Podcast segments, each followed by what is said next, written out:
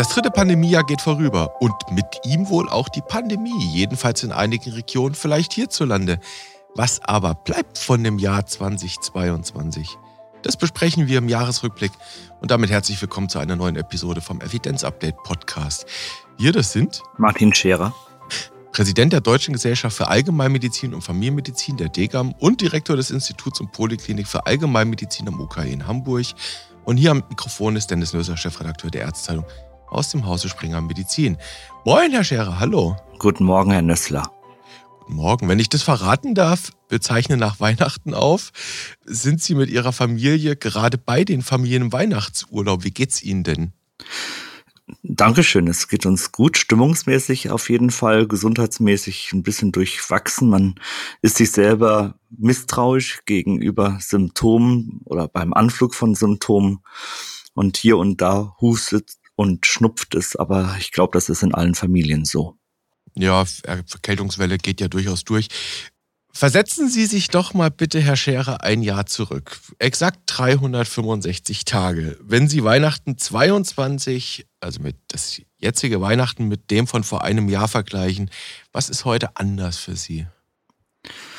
Ja, es, es ist sicher die Besorgnis hinsichtlich der allgemeinen Weltlage größer geworden natürlich auch die Wachsamkeit gegenüber der eigenen Befindlichkeit. Die Pandemie steuert laut WHO dem Ende entgegen. Einige in Deutschland erklären sie gerade für beendet, aber wir hatten das in unserer letzten Episode. Maßgebend ist die WHO, die den Public Health Emergency of International Concern noch nicht aufgehoben hat, was ja mit Blick auf China auch verständlich ist. Hierzulande jedenfalls ist das Versorgungsgefühl ein endemisches. Der Corona-Druck ist dem Druck einer, sagen wir mal, durch eine Erregermischung verursachten Versorgungslage gewichen. Und wenn Sie mich nach dem Vergleich fragen zu letztem Jahr, dann war das Händegeben bei Weihnachtsfeiern noch nicht en vogue, ist es jetzt auch noch nicht so richtig, aber es gibt doch eine gewisse Heterogenität von Begegnungsformen, bei der Körperkontakt zumindest eine Option ist. das haben Sie schön gesagt. Eine Heterogenität, wo Körperkontakt zumindest eine Option ist. Also es, es gibt dann ja dieses klassische Handgemenge. Der eine hält die Hand hin, der andere hält die Faust hin und irgendwie genau. findet sich's dann. Und manchmal traut man sich dann doch auch, sich wieder in die Arme zu fallen. Das gibt's ja auch wieder. Ja. Ja. Okay. Die Heterogenität des Körperkontaktes, das ist ja ein Ausblick schon fürs kommende Jahr. Moment, Moment, stopp, stopp. Die Heterogenität von Begegnungsformen. Verzeihung. Okay. Das war jetzt wieder so eine typisch un, äh, journalistisch unzulässige Verkürzung. Also die Heterogenität von Begegnungsformen. Heißt tatsächlich, so höre ich das raus, dass wir in diesem Jahr, wenn ich es transkribiere, ein Stück weit wieder Richtung Normalität, neue Normalität gekommen sind. Das kann man sicher so sagen, wobei diese neue Normalität sich so neu vielleicht gar nicht anfühlt, aber das können wir vielleicht noch herausarbeiten. Wir hatten in den letzten beiden Jahren ja auch jeweils so einen Jahresrückblick gemacht. Wir hatten das dann ähm, ja oftmals so ein bisschen auch chronologisch gemacht. Ich glaube, 2020 sind wir einfach mal die Monate durchgegangen und haben da einzelne Stichpunkte rausgearbeitet. Heute wollen wir es ein bisschen weniger chronologisch machen, haben wir uns vorgenommen, sondern eher metaphysisch uns diesem Jahr retrospektiv nochmal nähern und so ein bisschen herausarbeiten, ja, was bleibt. Vielleicht versuchen wir es mal so. Wenn ich Sie jetzt frage nach drei Stichworten, die Ihnen in Erinnerung bleiben, welche wären das? Also, wenn Sie mich jetzt ganz spontan fragen, dann würde ich sagen Ukraine, Ampel, Katar. Uh. Also nicht zu verwechseln mit Ampel Katar, sondern Ampel und die Fußballweltmeisterschaft. Katar, die WM, ja. Zur Ampel kann man sagen, ähm, dass die Politik in diesem Jahr ein erheblich schwieriges Geschäft war, schwieriger als die Jahre zuvor mit sich ständig ändernden Bedingungen und Informationslagen. Und deshalb, das ist jetzt meine ganz persönliche Meinung, haben die in der Politik Tätigen auch einen gewissen Bonus verdient. Aber mhm. wir sind ja hier in einem Evidenz-Update-Podcast und wahrscheinlich wollten sie von mir so Sachen hören wie Omikron, Paxlovid und die Verbindung zwischen Medizin, Wissenschaft und Politik, was dann aber fünf Stichworte wären. Das macht gar nichts. Wir können auch 20 Stichworte machen. Was ich interessant fand, dass sie Katar nennen, das hatte ich schon wieder komplett aus dem Gedächtnis. Ich erinnere mich zwar an ein großartiges Fußball-Weltmeisterschaftsfinale, aber das hätten Sie mich gefragt, Katar wäre mir niemals in den Sinn gekommen. Interessant. Naja, die, diese WM wird sicher in die Geschichte der WMs als Negativbeispiel eingehen. Mhm. Wenngleich teilweise fußballerisch doch sehr, sehr ansehnlich. Also, wir wollen aber nicht über Katar reden, oder etwa doch? Nein. Nein. Nein. Bleiben wir mal bei den vielleicht eher wissenschaftlich-medizinischen Themen, die Sie jetzt angeboten haben als letztes. Was war dabei? Omikron? Mhm. Ähm, Paxlovid. Paxlovid? Und das Verhältnis von Medizin, Wissenschaft und Politik. Ja, dann machen wir es doch. Die, dann bleiben wir jetzt mal bei diesen drei Stichpunkten, gehen wir sie mal durch. Omikron, das ist die Variante des Jahres. Wenn wir überlegen, Herr Scherer, zwölf Monate Retour, wir kamen noch in der Erinnerung, war noch Delta irgendwie. Das war die dominierende Variante im Jahr davor. Und ich kann mich nicht mehr so richtig erinnern, wie es am Jahresanfang war.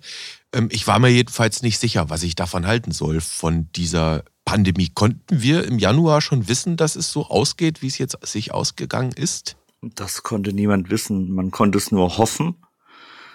Die Angst vor Omikron war sehr groß. Es hat sich früh abgezeichnet, dass die Verläufe gut zu handhaben waren. Man wusste aber nicht, was im Herbst und Winter kommt. Und zu 100 Prozent wissen wir immer noch nicht, was sich weiterentwickelt. Aber es ist ein gutes Szenario, was da abgelaufen ist.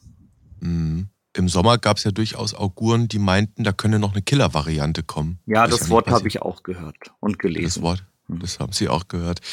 So, ist es nicht gekommen? Das kann man jetzt an dem Punkt schon mal sagen. Und tatsächlich wurde ja just über Weihnachten tatsächlich dann auch von mehreren Leuten mitgeteilt, dass wir Richtung Endemie uns bewegen. Aber Sie haben schon die WHO zitiert, die das offiziell noch nicht so sieht. Das ist richtig und ich habe auch nicht den Eindruck, dass irgendwo auf der Welt darauf gewartet wird, wann wir in Deutschland das Ende der Pandemie erklären. Mhm. Ähm, da gibt's ja große Heterogenitäten. Ähm, stellen sich vor, was die Menschen in China dazu sagen, wenn wir jetzt offiziell das Ende der Pandemie erklären oder die WHO das tut, was sie noch nicht getan hat. In anderen Ländern wurde schon im Frühjahr auf Eigenverantwortung gesetzt. Schauen Sie nach Großbritannien. Im mhm. Nachhinein nicht ohne Erfolg. Aber das war ein, eine Gratwanderung, die hatten wir eben in den letzten drei Jahren die ganze Zeit, nämlich die Gratwanderung zwischen Eigenverantwortung und Verordnung. Das ist eins der Pandemie-Themen. Da gab es Meinungsunterschiede bei uns, in den Fachgesellschaften, in der ähm, öffentlichen Debatte, Unterschiede in Europa und letztlich muss man auch sagen, es gibt da einfach auch kulturelle Unterschiede, wie Gesellschaften mit Eigenverantwortung versus Verordnung oder staatlichen Maßnahmen, staatlichen Eingriffen in das private Tun umgehen.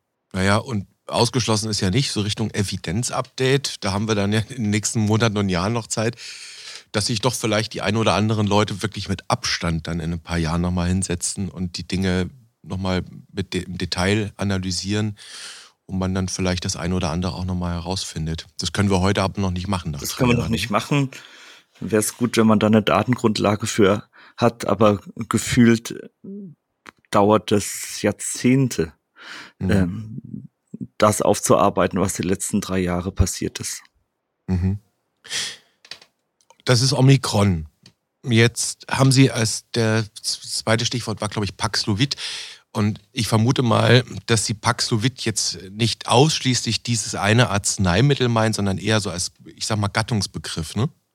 Ja, Paxlovid war schon das Medikament, das man in Überschriften von Print oder auch digitalen Medien am häufigsten lesen konnte.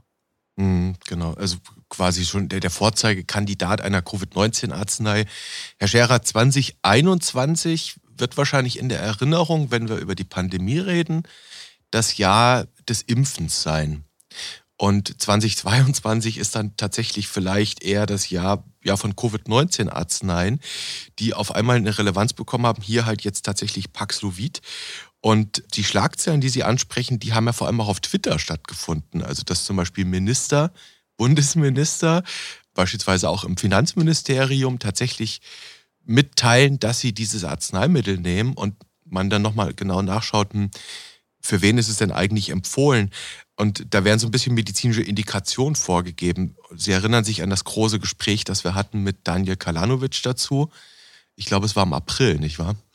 Ja, also so um den Dreh rum, es kann auch März gewesen sein. Und wir können es ja nochmal verlinken. Ähm, sehr informatives Gespräch, wie ich nach wie vor finde. Und da haben Sie beide ja ein Case-Finding gemacht und gemeinsam kritisch überlegt, wem, wem nützt das? Und dann kommen solche Twitter-Meldungen, die die medizinische Entscheidungsfindung irgendwie beeinflussen. Was bleibt davon? Ja, was bleibt davon? Was wir erlebt haben, das war natürlich eine Politisierung von Medizin. Gleichzeitig lag und liegt immer noch auf der Politik die Verantwortung für Sicherheit in unklaren Zeiten zu sorgen und insgesamt ist ja auch der Rechtfertigungsdruck größer geworden. Das mhm. Beobachtung, die habe ich persönlich auch gemacht. Ähm, tendenziell muss man sich stärker rechtfertigen, wenn man Verantwortung trägt. Können wir vielleicht noch mal gesondert überlegen, woran das liegen könnte. Aber hm, das hängt natürlich mit der Politisierung von Medizin zusammen, denn wenn man ähm, eine vermeintlich mögliche Maßnahme nicht getroffen hat und es wird schlimm, dann wird man natürlich gefragt, warum habt ihr den Sommer verschlafen? Warum habt ihr den Frühjahr verschlafen? Das ist ja auch etwas, was dann sehr schnell und sehr scharf äh, den politisch Handelnden entgegengeworfen wird. Insofern, es ist eine Frage der Indikation Wer welches Medikament kriegt, ist allein eine Entscheidung zwischen Ärztin und Patientin im Rahmen der partizipativen Entscheidungsfindung. Am Anfang steht die Indikationsstellung, dann die Aufklärung, dann die gemeinsame Entscheidung.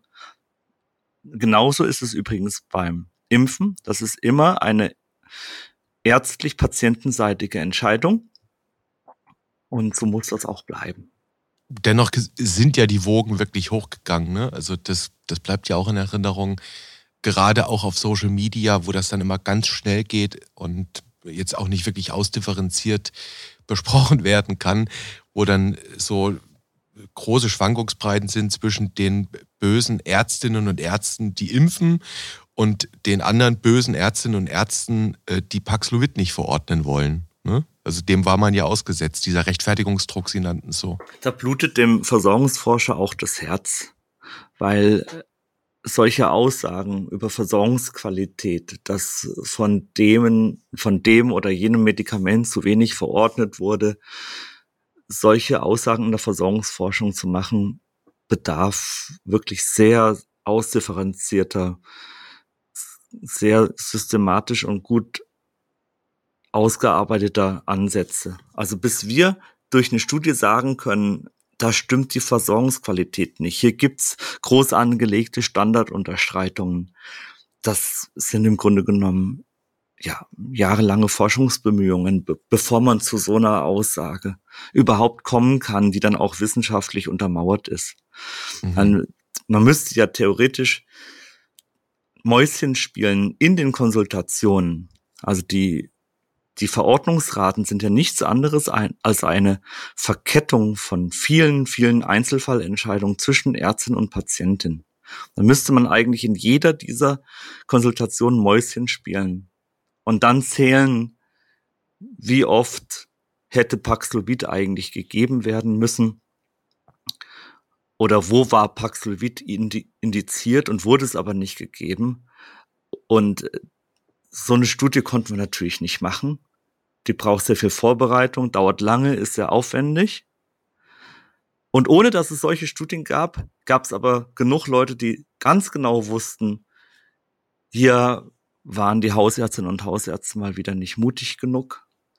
Schlecht informiert. Hier waren sie schlecht informiert. Hier haben sie mal wieder ein schönes neues Medikament nicht rechtzeitig und in ausreichender Zahl gegeben. Das mag hier und da natürlich auch der Fall gewesen sein und es nahmen die Verordnungsraten dann auch zu. Aber ich würde doch gerne auch plädieren wollen für die Seriosität von Versorgungsbeschreibungen und für die Seriosität von Versorgungsbewertungen.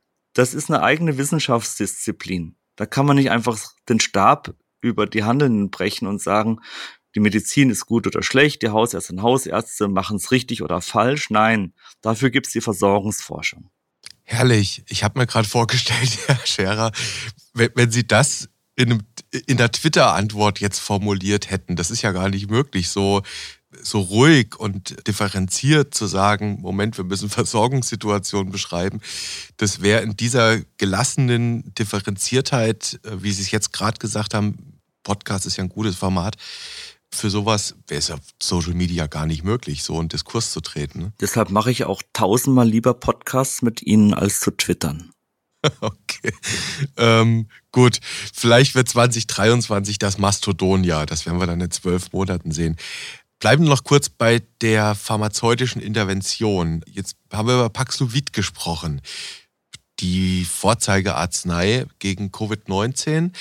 Es gab natürlich auch einige andere und jetzt passt es natürlich in Evidenz-Update recht gut, dass just zu dieser Episode vor zwei, drei Tagen, es muss um Weihnachten gewesen sein, kurz vor Weihnachten, eine Arbeit publiziert wurde zu Lagefrio. Das ist Molnupiravir. Molnupiravir. Genau. Das ist ein RCT, nicht wahr? Das ist ein RCT, eine große Studie aus dem Vereinigten Königreich. Molnupiravir hat bei Geimpften nicht gut funktioniert. Ich will jetzt nicht sagen, wussten wir vorher, aber wir wussten vorher schon, dass Paxlovid sicherlich das bessere Medikament ist oder das wirksamere Medikament, sagen wir es mal so. Und dass Molnupiravir sowieso auch sehr mit Vorsicht zu genießen war und ist aufgrund der Teratogenität und der Mutagenität. Also würde man wahrscheinlich eher als Reservearznei dann klassifizieren. Ja, genau. Okay. Also, wir haben Evidenz aus einem großen RCT aus dem UK. Ich glaube, der lief sogar bis Anfang des Jahres, ne? Also bis in die Omikron-Welle ja. mit hinein. Hm. Dass es bei Geimpften kaum Ergebnis auf harte Endpunkte wie Tod und Hospitalisierung hat. Packt man in die Shownotes rein, Herr Scherer, nicht wahr? Kann man bei Bedarf dann gerne nachlesen. Okay. Gut, hatten wir ja diskutiert. Herr Scherer, was war das dritte Stichwort? Wir hatten Omikron, wir hatten Paxlovid und Sie hatten ein drittes, eher wissenschaftliches Stichwort. Omikron, Paxlovid und das Verhältnis von Medizin, Wissenschaft und Politik, da haben wir schon ein bisschen was ähm, zu gesagt. Aber es geht natürlich auch um Wissensvermittlung und schon auch um Leitlinien. Denn die Frage ist ja, wie haben wir als Deutsche Gesellschaft für Allgemeinmedizin und Familienmedizin versucht, Orientierung zu geben in den letzten Monaten. Und wo kann es da eigentlich hingehen? Das wäre vielleicht dann was für ein Jahresausblick, aber vielleicht können wir da die Leitlinien nochmal in den Rückblick mit reinnehmen. Das ist jetzt der Degam-Werbeblock, nämlich die, ähm, ist es eine S2-Leitlinie mittlerweile zu SARS-CoV-2? Genau, sie ist gestartet mit über 20 Updates und im Laufe ähm, ist sie dann, also sie ist gestartet als eine S1 Handlungsempfehlung und wurde dann abgegradet zu einer S2E Leitlinie. Also eine evidenzbasierte Leitlinie. Jawohl. Nicht Konsens, das wäre dann die K. Über 20 Updates haben Ihre Kolleginnen und Kolleginnen da gemacht. Das klingt nach richtig viel Arbeit. Das war sehr viel Arbeit und großes Kompliment an die Leitliniengruppe, die das gemacht hat und an die ständige Leitlinienkommission. Jetzt die SLQ, nicht mehr die SLK, sondern die SLQ, die Sektion Leitlinien und Qualitätsförderung. Und ähm, das war das Thema Living Guidelines, Rapid Guidelines. Aber auch hier müssen wir uns fragen, wie lange gehen wir da noch auf diese Einzelinfektionen? Ähm, und bauen es vielleicht doch lieber generisch aus äh, im Sinne einer ARE-Leitlinie, also einer allgemeinen Infektsymptomleitlinie, ähm, um die Vielzahl unterschiedlicher Erreger dann einfach auch abzubilden. Dass man es generisch aufbaut und eine Patientenversion macht, in der dann drin steht, wie verhalte ich mich bei Infektsymptomen und dann auch ein Algorithmus für die Ärztinnen und Ärzte anbietet. Das ist ja ein spannender Punkt, den Sie ansprechen. Das Primat der Familienmedizin ist ja symptomorientiert zu arbeiten und die Degam hat ja, hat ja auch eine Hustenleitlinie, beispielsweise. Und da ist ja eigentlich so eine erregerspezifische Leitlinie zunächst mal ein Fremdkörper für das Selbstverständnis der Allgemeinmedizin, oder? Genau, wir haben das auch im letzten Evidenz-Update ausführlich besprochen. Ich weiß nicht, ob es an Weihnachten lag oder an was anderem. Dieses Evidenz-Update ist jetzt nicht so dermaßen eingeschlagen in der Rezeption. Sie können das vielleicht anhand der Hörerzahlen widerlegen, müssen wir jetzt auch nicht tun, aber vielleicht kann man da ja noch mal reinhören, da haben wir das ausführlich besprochen, wie das eigentlich ist. Gehe ich die Sache generisch an oder brauchen wir vielleicht künftig Biomarker oder müssen versuchen, einzelne Erreger zu identifizieren? Und als Generalist bin ich da nach wie vor auf dem generischen Gleis. Mhm. Also ist durchaus absehbar für die Zukunft, dass das Thema SARS-CoV-2 Teil eher dieser symptomorientierten Leitlinien werden kann. Ja. Mhm. Okay. Ohne, äh, ohne den Entscheidungen bei uns vorzugreifen, aber ich denke, dass das der Weg ist. Okay, also wir haben schon, es gibt eine Sektion für das Thema Leitlinien, wurde ja in Greifswald bei der Jahrestagung auch neu gewählt. Da gehört das hin und da sitzen dann ihre Kolleginnen, die sich um dieses Thema kümmern. Ja, und dann haben wir da wahrscheinlich schon ein mögliches Thema, das man im kommenden Jahr mal bearbeiten könnte. Das nehmen wir uns mal auf unsere Ideenliste mit drauf.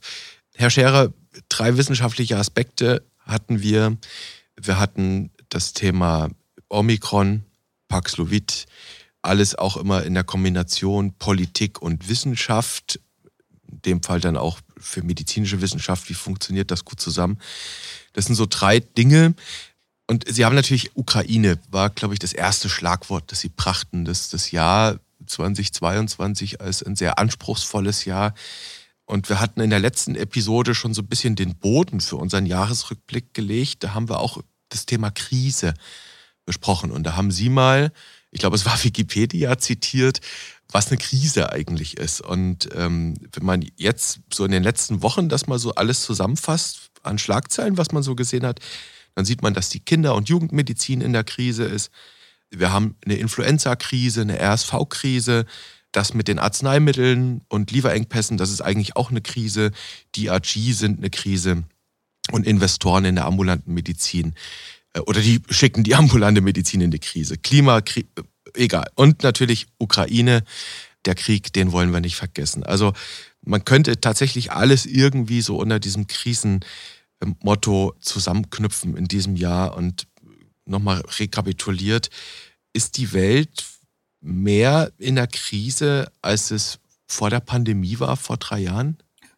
Es wird zweifellos mehr von Krisen geredet und dann muss man immer schauen, ob es sich um Krisen handelt. Die Flüchtlingsströme haben zugenommen, die Versorgungslage in ärmeren Ländern hat sich verschlechtert durch die Störung von Lieferketten, die Andeutung, man könnte zu Atomwaffen greifen, das sind alles Dinge, die schlimmer geworden sind und die sicherlich etwas Krisenhaftes haben. Ähm, Im Hintergrund eine undurchsichtige chinesische Politik, sowohl was die Gesundheit angeht, als auch was die mehr oder weniger versteckten Ansprüche auf den Weltmärkten angeht. Ich will da jetzt mein Terrain nicht zu weit verlassen, aber Krisenhaft sind sicher die ausgelösten Versorgungsengpässe. Krisenhaft sind sicher die wirtschaftlichen Auswirkungen des Ukraine-Krieges. Dabei sind die Umweltschäden, die direkten Umweltschäden des Krieges noch nicht mal mit eingerechnet. Krisenhaft sind schon jetzt die Folgen des Klimawandels mit Extremwetterereignissen, mit Hitze, mit Dürre, mit Wasserknappheit, mit Existenzbedrohung und auch jetzt schon mit Existenzvernichtung. Eine Krise, die sich verstärken wird. die Krisen oder die Schwierigkeiten, über die wir so geschrieben haben, als wir unsere Forschungsanträge der frühen 2000er verfasst haben. Wissen Sie, was da das Hauptthema war, wovon wir immer so schrieben, womit wir begründet haben, dass chronische Krankheiten das Thema der Zukunft sein werden? War es ein Versorgungsengpass in Form von Fachpersonal? Es, ähm, ich gebe Ihnen mal einen kleinen Tipp. Ein Tannenbaum wird zu einem Pilz. Sie sprechen in Rätseln, Herr Scherer. Ein Tannenbaum wird zu einem Pilz. Oder eine, eine Pyramide wird zu einem Pilz. Ach, natürlich, der demografische Wandel. Es war der demografische Wandel. Wir haben in den frühen 2000ern war der demografische Wandel das Thema überhaupt, verglichen mit den Themen, die wir jetzt haben, ein fast, ein fast harmlos anmutendes Thema. Mhm. Warum bringe ich den demografischen Wandel? Weil wir mittendrin sind in der alternden Gesellschaft, was gut ist. Alternde Gesellschaft heißt ja, dass die Lebenserwartung steigt und zunimmt.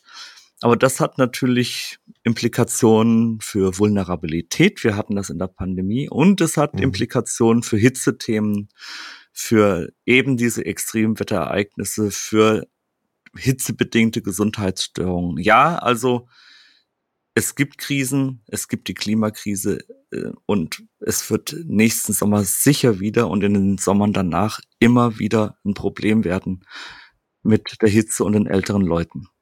Mhm. Aber bleiben, also ich erinnere mich an die Definition, die Sie in der letzten Episode zum Krisenbegriff zitiert hatten, nämlich dass Krise genau genommen eigentlich ein eher zeitlich kurzzeitiges Phänomen ist, das zu einem Wandel führt, egal in welche Richtung. Und wenn ich jetzt an das Beispiel Klima denke, die Krise schlechthin, es wird immer von der Klimakrise gesprochen, also mal davon abgesehen, dass wenn das so weitergeht, der Planet für viele Lebewesen unbewohnbar wird, inklusive der Menschen, da ist der Krisenbegriff nicht so richtig angebracht. Das ist eher eine Katastrophe, oder? Der Krisenbegriff ist zwangsläufig unscharf, äh, weil es sich um eine Entwicklung auf dem Scheitelpunkt handelt. Es kann in die eine oder in die andere Richtung gehen. Und eine exakte Krisenbestimmung würde voraussetzen, dass man einen exakten Eindruck von den möglichen katastrophalen Szenarien hat, aber auch von den Möglichkeiten, die Krise zu bewältigen. Es geht entschieden zu langsam und Katastrophen gibt es schon jetzt, aber es lässt sich schwer vorhersagen. Was wir aber genau wissen, ist, dass es ein Thema für die Medizin ist, dass wir uns in der Medizin zunehmend damit beschäftigen. Wir sind da ja auch dran. Wir haben eine Leitlinie hitzebedingte Gesundheitsstörungen gemacht. Es gibt mehrere Forschungsprojekte dazu. Wir widmen uns dem Thema in hoher Intensität. Und das ist insofern natürlich interessant, als die diese ganzen Beispiele, die Sie gerade gebracht haben, Herr Scherer, das klingt dann schon so ein bisschen danach oder eigentlich kommt man zwangsläufig zu der Feststellung, wenn man sich das mal so nebeneinander alles legt, dass man sagt, jo, das ganze Leben beinhaltet zig Krisen. Fast schon wie, wie eine Kette. Immer wieder diese kleinen Wendemanöver, Wendepunkte, wo, wo man irgendwie auch selbst intervenieren muss, wo andere intervenieren. Gehört das nicht schlicht dazu, das auch mal so zu verstehen, dass Krisen vielleicht eine Bedingung sind? Ja, Krisen sind Anregungen zum Lernen. Krisen gehören zum Menschsein dazu, nicht nur zum Menschsein. Die ganze Evolution hat sozusagen als Thema Survival of the Fittest. Das bedeutet, dass unfitte Merkmale im Laufe der Zeit rausselektiert wurden. Das lief nicht ohne Krise ab. Also ich spreche jetzt über das, den evolutionären Kontext, ähm, gar nicht so über, bitte? Es sind ja auch Arten ausgestorben. Das ist ja auch Teil des Wandels. Das ist Teil des Wandels. Das sind auch krisenhafte Zustände. Also, und, und Evolution geht nicht ohne Krise. Aber wir sind jetzt bei Menschen. Krisen gehören zum Menschsein dazu. Und entgegen vieler, vieler Annahmen, vielleicht auch entgegen vieler kognitiver Kompensationsmechanismen verfügen wir eben nicht über unsere Lebenszeit. Wir haben nicht 100% Einfluss auf unsere Gesundheit. Wir haben keinen Einfluss auf die Sozialisation, in die wir die wir erhalten, in die sozialen Umstände, in die wir hineingeboren werden, äh, die historischen Umstände, in denen wir uns bewegen, sind nicht vorhersehbar. Das Leben ist riskant. Die Frage ist dann, ob man Bedrohungen erkennt und wie man darauf reagiert. Krass. Wir verfügen nicht über unsere Lebenszeit. Das ist eine irre Annahme, die wir haben, ne? Ja. Das ist, ähm, vielleicht ist es auch eine Verdrängungsleistung, die uns überlebensfähig macht. Mhm. Man kann sich das auch nicht immer vergegenwärtigen. Ja. Interessant. Wenn ich an Krise denke, bleiben wir ein bisschen medizinisch, vielleicht auch psychologisch. Wenn ich an eine individuelle Krisensituation denke, dann kommt einem Krise, wann immer, egal woher sie kommt, sie kommt einem vor wie Hilflosigkeit. Man weiß in dem Moment nicht, ja, was, was tun. Und das kann mich ja auch in Form schwerer Krankheit treffen, die ich nicht beeinflussen kann. Und jetzt könnte man dann sagen, ja, mein Gott, sei zuversichtlich, auch wenn du nicht restlos über deine Lebenszeit verfügen kannst, wenn Leben immer ein Risiko ist. Die Frage, die sich dann natürlich stellt, ist, woher ziehe ich denn in einer Krisensituation die Zuversicht, die ich brauche?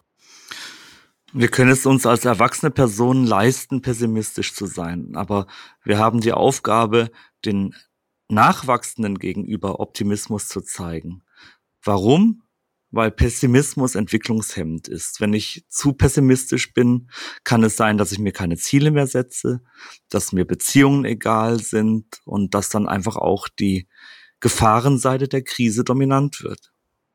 Ihre Frage zielte ja auch ein bisschen darauf, was man konkret tun kann. Also, dass wir uns viel mehr auf die Dinge konzentrieren, auf die wir unmittelbaren Einfluss haben. Irgendwas in meinem persönlichen Kontext ist immer möglich, was ich tun kann. Ähm, dass ich versuche, meine sozialen Netzwerke in Ordnung zu bringen, das sagt sich so einfach, aber wenn das jedem gelänge, dann hätten wir über einen Ketteneffekt wahrscheinlich auch weniger gesellschaftliche Probleme aber das nur am Rande. Und dass man sich an politischen Entscheidungen beteiligt, dass man die Möglichkeiten zur partizipativen Demokratie auch ausschöpft. Ja, und im Ergebnis, dass wir dann es wirklich schaffen, auch nicht nur Objekt, sondern Subjekt der Geschichte zu sein. Hm, das sollte ja eigentlich auch die Stärke des Menschen sein, eben Subjekt sein zu können, nicht nur Objekt. Jedenfalls meint er das immer und sagt, das würde ihn determinieren. Nochmal vom medizinischen kurz weggeschaut. Das Thema Klimawandel, Sie hatten es erwähnt, das erlebt man ja als komplette Machtlosigkeit.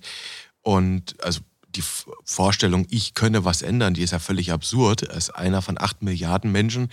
Und ähm, es gibt dann im Diskurs regelmäßig diesen Fingerzeig auf anderen. Ja, die emittieren ja noch viel mehr CO2 als wir. Und dann entsteht ja so eine merkwürdige Verweigerungsspirale, müsste man fast schon sagen. Aber das, was Sie meinen, heißt, äh, wirkt mächtig bin ich in, in dem, wo ich hinlangen kann. Das heißt, wenn ich mal einen Kilometer weniger Auto fahre, habe ich schon was getan. Ja, ein schönes Beispiel ist ähm, Klug. Die machen das wunderbar. Unsere Freundinnen und Freunde von der Initiative Klimawandel und Gesundheit, die machen das ganz ohne Zeigefinger und äh, ganz ohne schlechte Laune. Das klingt jetzt vielleicht erstmal ein bisschen paradox, aber so ist es. Ähm, also ein, ein, grünes Leben kann auch Freude machen. Und äh, das Stichwort dabei ist Co-Benefits. Also dass ich in meinem kleinen Bereich versuche, durch Verhaltensweisen, die einerseits gesundheitsfördernd sind, vielleicht dann auch den ein oder anderen Co-Benefit mitzunehmen mit positiver Stimmung und mit Leichtigkeit, sofern ich das hinkriege. Mhm. Also positiv. Sie, Sie, Sie haben eben gesagt, das fand ich total interessant, dass wir Erwachsene es uns leisten können, hin und wieder pessimistisch zu sein. Mag sein, aber es geht tatsächlich zunächst um die positive Stimmung. Ja, und die, die Kraft, sich Ziele zu setzen und die Motivation, sich Ziele zu setzen. Ich glaube nicht, dass der Pessimismus jetzt gerade der Turbolader der Leistung ist. Mhm. Oder ähm, die, die Motivation ist der Turbolader der Leistung. Und für die Motivation brauche ich einen gewissen Grundoptimismus. Ich will jetzt irgendwie nicht ins Faseln kommen oder ins mhm. Schwafeln, aber ja. ähm, ich finde es ganz wichtig, wenn wir uns über Resilienz im Kleinen und im Großen Gedanken machen. Herr Scherer, man darf zum Jahresende auch mal ein bisschen pathetisch sein. und man, man darf auch tatsächlich über Resilienz reden. Das ist erlaubt. Dann stellen Sie mir doch mal eine pathetische Frage zur eine Resilienz. Pathetische Frage. Wie schaffen wir es, dass unsere Gesellschaft im nächsten Jahr ein Stück weit resilienter wird? Das wäre so eine ganz pathetische Frage. Oha.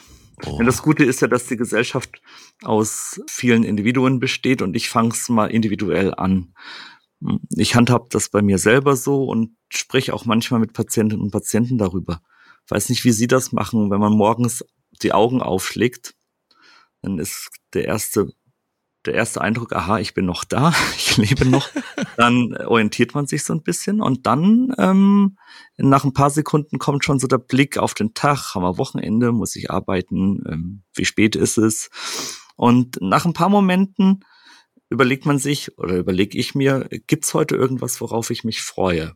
Das ist das, was ich auch gerne so auch man, wenn sich so ergibt, mal in der Konsultation ähm, bespreche. Was sind die Dinge, auf die man sich freut? Was bedeutet für mich ein ausgewogenes Leben? Die einen stärken sich durch Kunst und Kultur oder Literatur, die anderen, die lieben den Sport, wieder andere äh, ziehen Energie durch die Aufklärung und Information über aktuelle Situationen. Andere stärken sich über die Religion, finden da ganz viel Trost und Zuversicht. Sie haben mich nach der Gesellschaft gefragt. Natürlich bleibt das, was Individuen tun, nicht ohne Einfluss auf die Gesellschaft. Und die Politik und die Medien, die haben die Aufgabe, Zuversicht zu vermitteln, zumindest im Hinblick auf naheliegende Ziele. Man muss denn jetzt nicht sagen, wir schaffen das. Man kann das auch anders machen. ja, aber man, man darf natürlich mit aller Freude auch gegenseitig Erwartungen formulieren. Und ich habe gerade eine Erwartung mitgenommen. Nun bin ich ja Medienschaffender und stehe quasi für einen Gattungsbegriff als einzelner kleiner Mensch hier am Mikrofon. Aber die Erwartung, die ich zum Beispiel jetzt gehört habe, seid mal ein bisschen fröhlicher, liebe Medien. Verbreitet manchmal ein bisschen mehr Zuversicht. Gibt ja so schöne Formate wie die gute Nachricht des Tages, ne? Ich glaube, das wäre mir zu einfach. Mhm. Ich glaube, es geht hier nicht allein um gute Laune. Es würde schon mal helfen, wenn man nicht den Eindruck hätte, wir können hier bei den naheliegenden Zielen kommen wir eh nicht vorwärts und die, die da am Ruder sitzen, die sind sowieso nicht geeignet. Und dieses, dieses überkritische, übernegative, wenn man das etwas reduzieren würde, dann hätte auch der eine oder andere positive Gedanke, die eine oder andere Aufbruchsstimmung wieder eine Chance. Aber das ist eine ganz individuelle Sicht ohne Anspruch auf Repräsentativität. Mhm. Also nicht falsch verstehen, Herr Nössler. Also das ist jetzt nicht so gemeint, dass man nicht kritisieren darf. Aber wir hatten das schon häufiger. Äh, wir, wir haben eine riesige, eine große Gereiztheit in unseren Debatten. Und gleichzeitig haben wir aber in Deutschland auch eine gewisse Sehnsucht nach Konsens. Und es muss, es muss gar nicht zwangsläufig einen Konsens geben. Aber was es auch nicht geben sollte, das ist eine Klickenbildung der Gleichgesinnung. Die, das macht dann noch mehr Fragmentierung und Partikularisierung. Ähm, wir müssen mehr miteinander reden, auch unter denen, die unterschiedlicher Meinung sind. Es darf nicht so sein, dass jeder in seiner Blase oder in seiner Gruppe bleibt. Das ist nicht gut und das hatten wir bei Corona doch sehr oft. Und das ist es eben, was den Zusammenhalt nicht fördert. Also da, da müssen wir wieder in so eine neue Debattenkultur kommen und dann bisschen toleranter sein gegenüber unterschiedlichen Meinungen.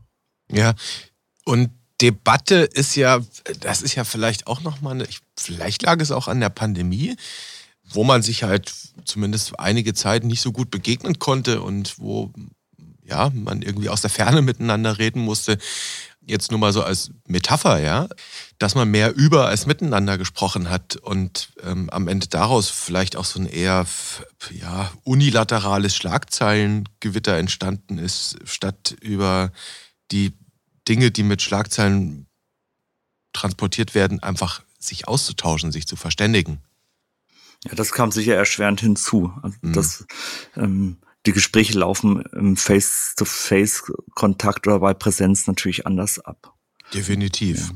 definitiv. Naja, um zum Ende hin nochmal so Richtung Medizin zu kommen, die deutsche Ärzteschaft nur, nur so nebenbei ist ganz hoffnungsfroh, dass es vielleicht erstmals wieder möglich ist, seit 2020 Neujahrsempfang zu machen.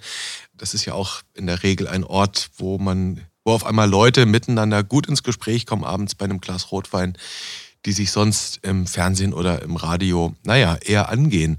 Aber um nochmal in die Medizin zu kommen, Stichwort Resilienz, Stichwort, ja, wie, wie können wir uns helfen, Krisen nicht als ausweglos zu erkennen. Ähm, es wird ja hin und wieder gesagt, naja, insbesondere Ärztinnen, Ärzte, Pflegekräfte sind ein Stück weit auch sozialer Kit. Und mit ihrem Beruf, den sie ausüben, machen sie was sehr Soziales und können da in irgendeiner Form auch helfen, resilienzfördernd zu sein. Ähm, Hand aufs Herz, Herr Scherer, ist das nicht eine Erwartung, die kaum zu erfüllen ist? Ich glaube, es wäre ein veraltetes Konzept, jetzt nur auf Diagnose und Handwerk zu setzen. Es geht schon auch in der Medizin um Beziehung. Gerade in der hausärztlichen Medizin geht es um Beziehung als Teil des Heilungsprozesses. Und nicht zuletzt haben wir in der Ausbildung der jungen Ärztinnen und Ärzte kommunikationsbasierte Curricula als wesentlichen Bestandteil auch hervorgehoben. Also die primärärztliche Versorgung lebt von der Offenheit, die lebt von der Akzeptanz, vom direkten Kontakt und vom Austausch mit allen Bevölkerungsgruppen.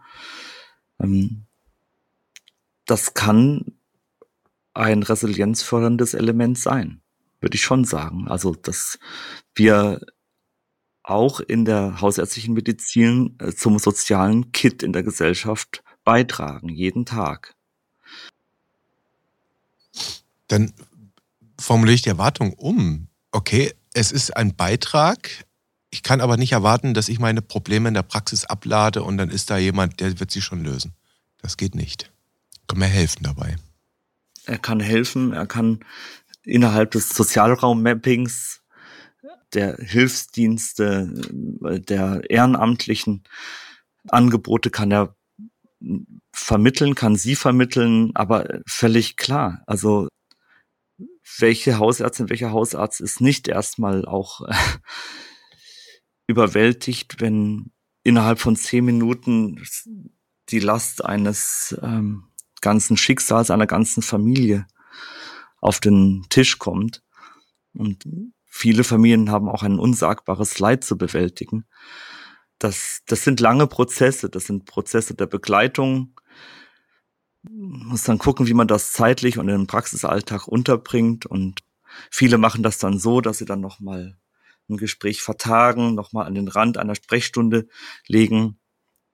Aber klar, also die Kraft des oder der Einzelnen, die ist, ist da reduziert. Aber ich glaube, institutionell gesehen ist die hausärztliche Praxis ein Ort, in dem all das Platz hat. Und deshalb trägt die hausärztliche Praxis auch zur sozialen Sicherheit in unserem Land bei, neben den vielen Themen der primärärztlichen Versorgung, der Prävention, der Gesundheitsversorgung, der Akutversorgung, der Versorgung chronisch Kranker.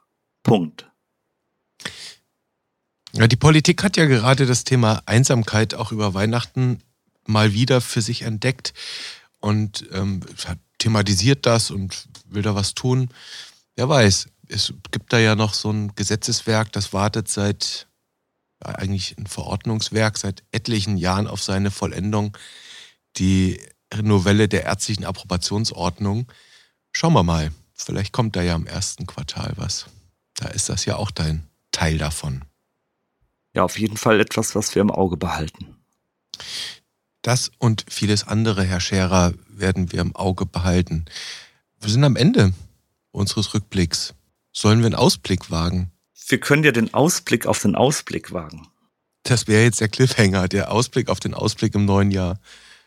So ist es. Was hat das neue Jahr hinsichtlich der Evidenz-Updates zu bieten? Das heißt, wir schauen in der nächsten Episode, was wir uns im nächsten Jahr vornehmen wollen und wir schauen, was das nächste Jahr in Sachen Evidenz bringt. So ungefähr. Okay, ja, dann werden wir das so machen. Herr Scherer, vielen Dank für diesen Rückblick. Danke Ihnen. Kommen Sie gut rein, gesund, rutschen Sie. Naja, eher nicht. Feiern Sie schön, bleiben Sie fröhlich und dann hören wir uns wieder im nächsten Jahr. Und danke den vielen Zuhörerinnen und Zuhörern, die uns immer noch die Stange halten. Und den Zuhörern und Zuhörern wünscht man natürlich auch das, nur das Beste fürs neue Jahr, nicht wahr? Alles Gute. Bis im Januar. Tschüss. Tschüss.